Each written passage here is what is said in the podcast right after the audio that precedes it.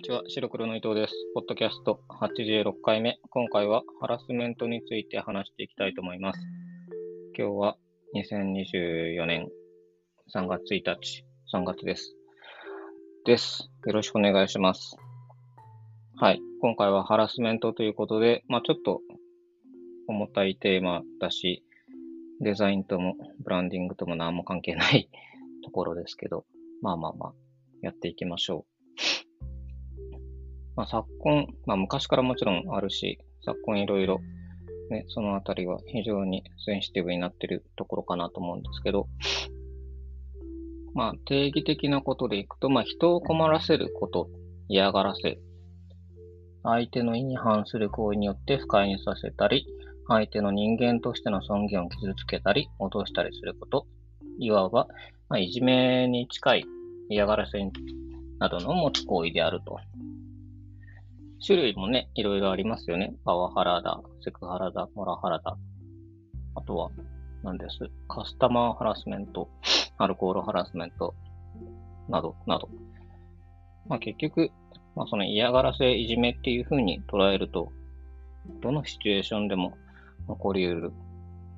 まあ基本的に組織で起こり得る話で、会社、学校、習い事、最初単位がやっぱり家族かなと思います。で、まあ、昨今はね、だいぶこう、まっとうな社会になりつつあるので、悪いことは悪いよね、と判断してくれるような世の中になりつつあるんですけど、やっぱりまだ全然減減ってるような空気感も特にないので、まあ難しいですもんね。減らすっていうか、数がどうこうっていう話でもないし。うん。で、まあなんでこのテーマ取り上げたかっていう話を先にしておくと、やっぱり、いきなり、ある日、ハラスメントが全てなくなる世の中になるわけでもなく、根本的に解決できるような問題ではないので、ちょっとずつちょっとずつ良くしていくほかない。で、例えば僕がこれを話すことで、まあわかんない。自覚がない人が自覚を持ったり、もしくは、これの話をヒントに、あこうしたらもうちょっとこの局面でうまくいくかもとか、もしくは他の人が他の場所で話すことで、ということで、ほんの小さい運動を気づいた人がやっていくべきかなというところで話せればなと思いました。はい。頑張りましょう。でちょっと調べたんですけど、まあなんか、えー、いろいろ定義というかあるらしくて、まあ、しょ まあそうですね。大人だったら基本的に職場が一番発生しがちなので、職場でのパワーハラスメントで一応6種類、6類分けられていて、えーまあ、精神的な攻撃。まあ、これはまあ、暴言だったり、まあ、なんでこんなことができないんだ、バカとか、そういう暴言を含めて、言葉中心のものですね。でもう一つが身体的な攻撃。でも身体的な攻撃ってこれハラスメントじゃなくて暴力なんじゃない？ただの。っていう気もするんですけど、まあ一応定義があるので。で、三つ目が過大な要求。要はまあ上の人間が下の人スタッフ、えー、平社員に対して、平社員？スタッフに対して、えーその人がその時間内で全然できそうなない要求をして、で、その後できんかったから責めるみたいな。っていうこと。で、もう一つが逆に過小な要求ですね。これは逆に、要はその人の力量を評価ししていないというか、めちゃくちゃ軽微な仕事を与えたり、仕事を与えなかったりっていう、まあそれもまあ嫌がらせですよね。で、1、2、4つ目が人間関係からの切り離し。まあなんか、のけもんにしたり、席を離したり、部屋を離したりとかそういうことですかね。でも僕、でっかい組織にいたことがないから、そういうのは見たことないですけど。で、6つ目がこの侵害。うん。なるほどね。で、まあ、職場もそうだし、学校習い事、家族単位でも、めっちゃくちゃ発生していて、で、これ難しいのが、その、自覚なくやってる人が大半だろうなってやっぱり思うんですね。まあ、未だにこう、見かけるシーンというか、まあ直接的なものだったり、まあ、多少弱いものに、だったり、未だにやっぱり、いろんな組織、いろんな、あんまり具体的に言うとあれなんだけど、まあ、見るですね。で、当然こういうハラスメントは良くないよねっていうことを自覚した上で、まあ分かってる。だけど、誰かに対して暴言を吐いたりとか、っていうのが起こりうるんですね。なので、これ、こういうテーマを取り上げて話している自分ですら、全然別のシチュエーションで暴言吐いたり、人を傷つけたりしている可能性がめちゃくちゃあるっていうとこですね。まあ、だからそこにいかに自分、個人個人一人一人が、あ、っていう風に自覚を持ってもらえるか、非常に難しい話ですけど。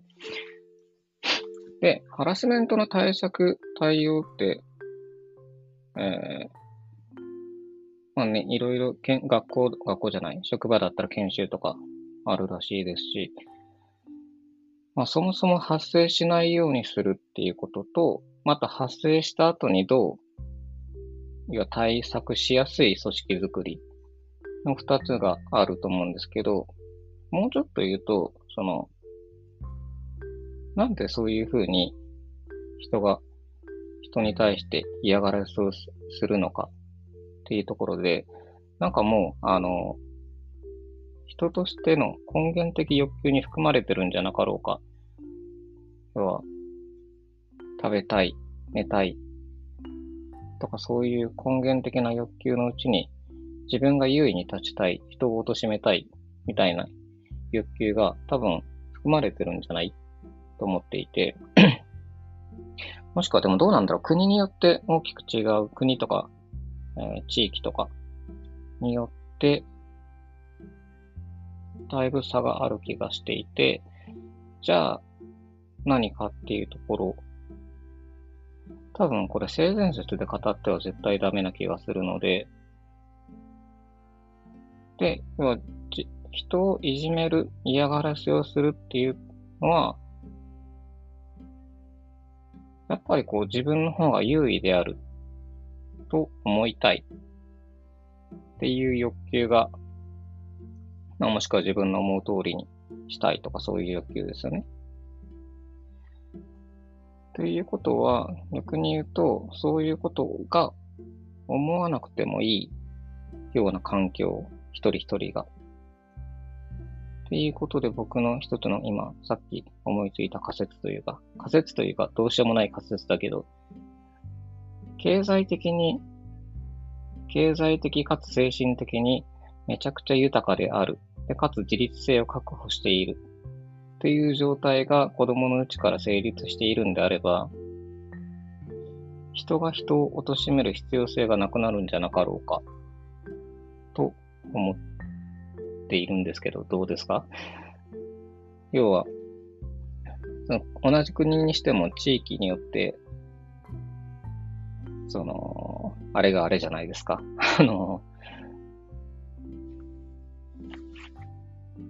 いじめ問題にしても発生率とか、いじめの度合いとかが違うと思うんですね。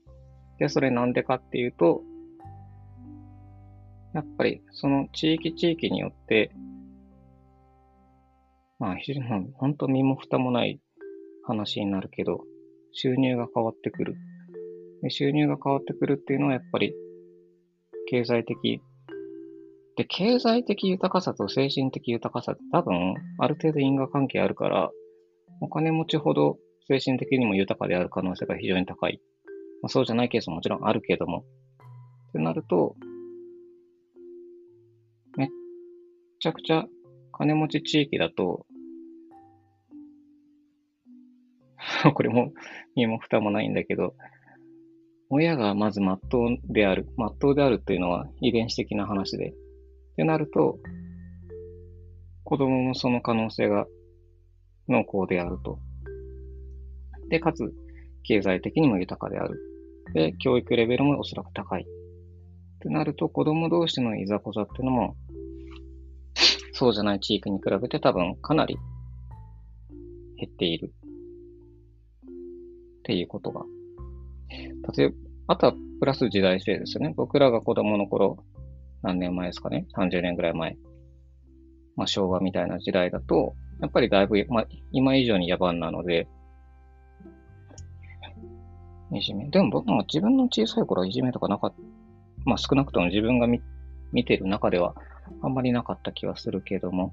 まあ代わりにヤンキー文化があったか。うん。要は地方の30年前と現代の東京とか比べるとかなりの差がやっぱりあると思うんですね。だから、そういう意味でいくと別にハラスメント云々とかって多分あと100年後くらいになるとだいぶ改善しているはずなんですね。うん。じゃないと困るし。だからまあ、具体的に今同行とかや、まあやってる延長の50年後、100年後だと思うんですけど。だから、その辺、ただ、それを逆に考えると、どんだけ対策しても、組織である以上、発生しちゃうよねっていう話になるので、根本的な解決にはならない。根本的解決にならないけど、でもその上で組織をきちんと健全にしていく。だからその組織自体も結局差があるから、ね、さっきの話で言う、非常に優秀でいい子の集まりの組織だと、いじめは当然起こりにくいっていう話で、まあでも、あれかな、アリの法則で結局2割はいじめっ子になるのかね、それって。どうなんだろう。いや、どうなんだろう。そこら辺はわかんないな。難しい。でも、なんない気もするけどな。印象だけど。少なくとも僕が東京にいて十数年ぐらい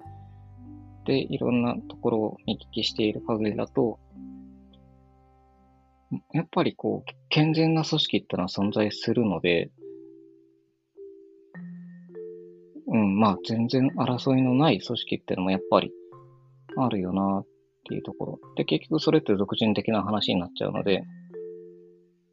変な子が入ってきたら荒れるっていうだけの話。なので、じゃあ、じゃあどうすんだって話ですけどね。でさっき調べてたら、何でしたっけ？えー、ネットフリックスが開発したワークショップ型のトレーニングで、リスペクトトレーニングっていうのがあるらしいんですね。要は、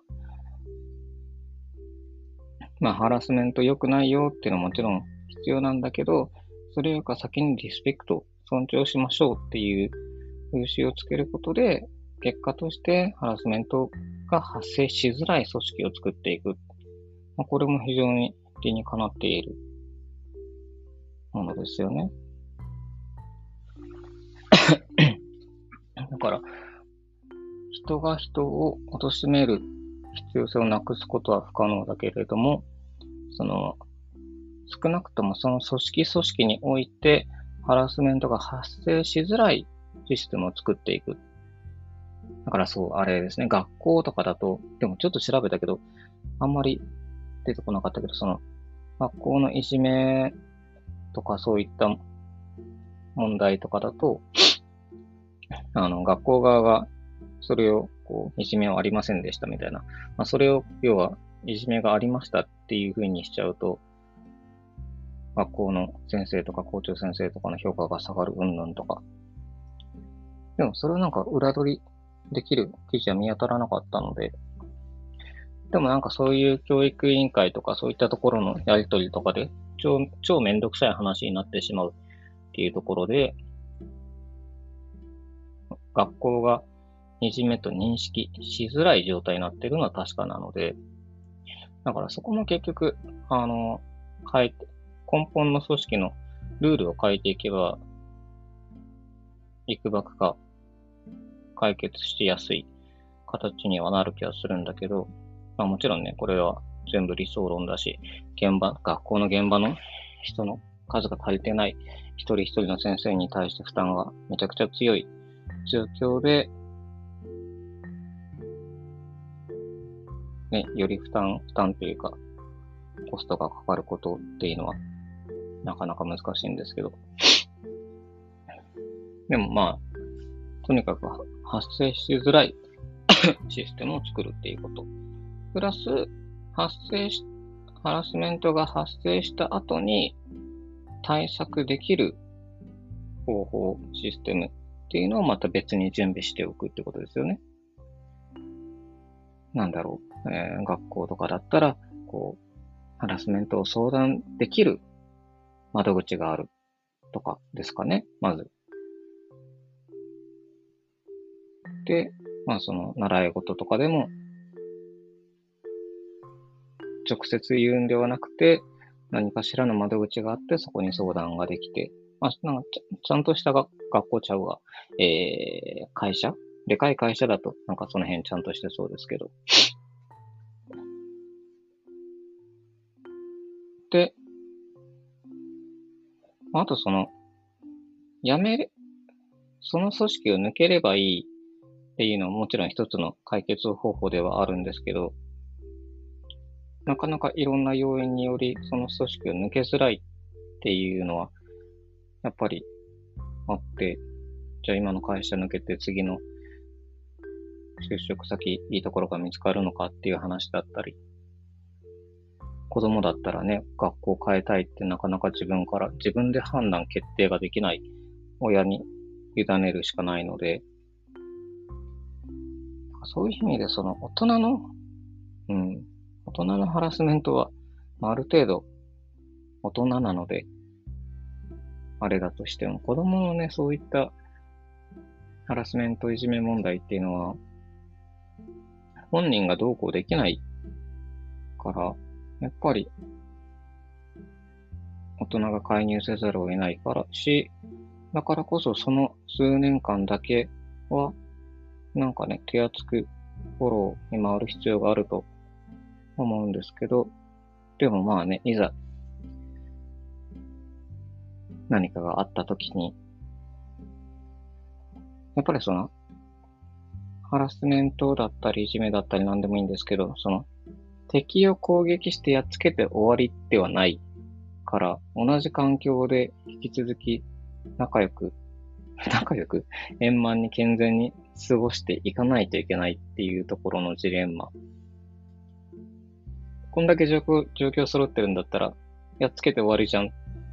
ていうことにならない。その後も、そこでの生活が続く。要はね、学校の担任がどうこうだからって言って学校の担任直接文句言っても、まあ、まあ、どうやっても角が立つし、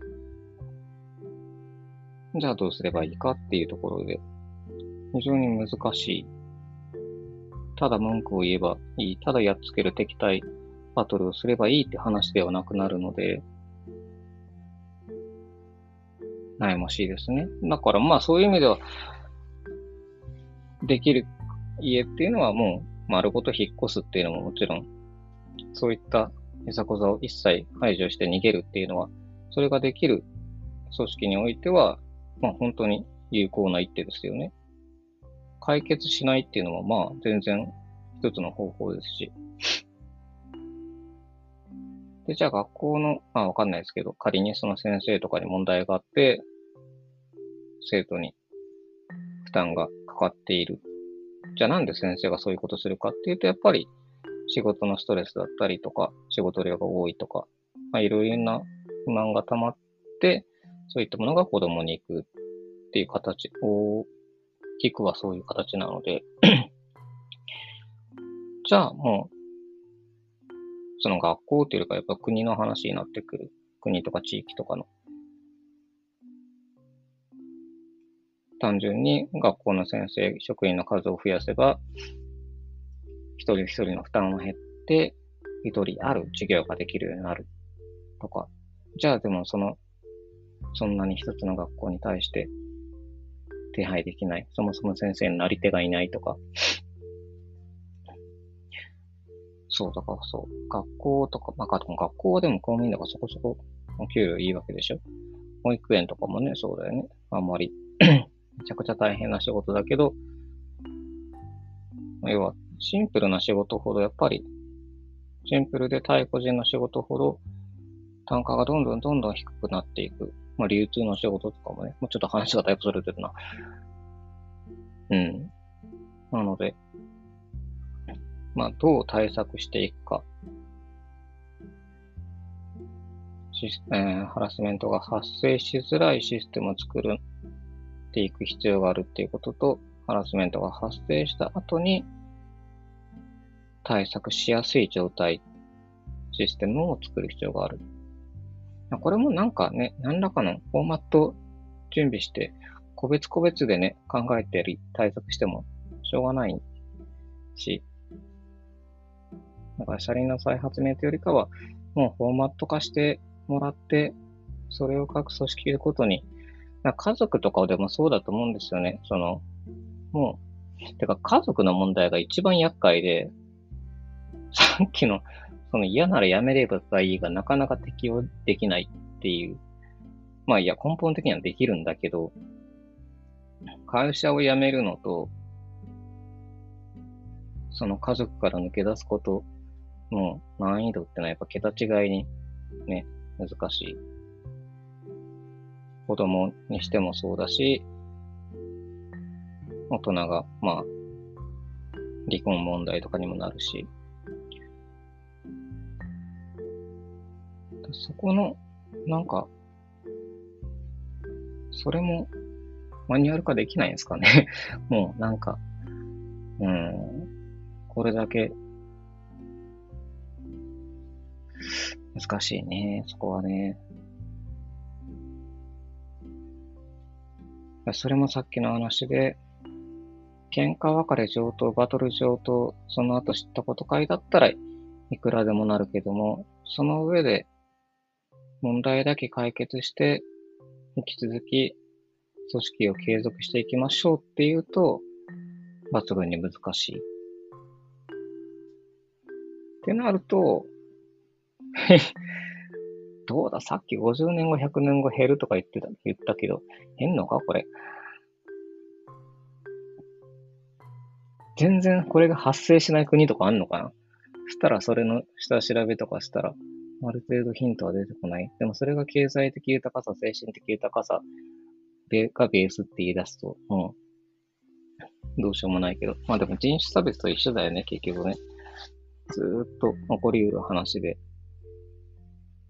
現代は、でも現代が一番最高に、あのー、対策されている時代では常にあるから、昔に比べればと思うものも、思うものの、やっぱり未だに、日本にいたら全然ね、あんまピンとこないんだけど、やっぱりよその国の話とか聞くと、そこ、そっち側のさらに組織、家族とかだったら、どうなんですかね。さらに日本の想像を超えるような状態になってたりするような気もしますし、全然ない国とかな、あんのかな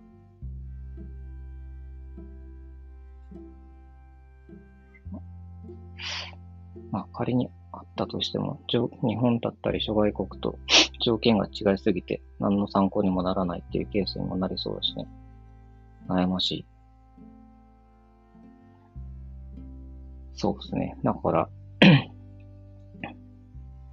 もう、もうぼちぼち時間なんだけど、全然、じゃあ具体的にっていう対策は何一つないし、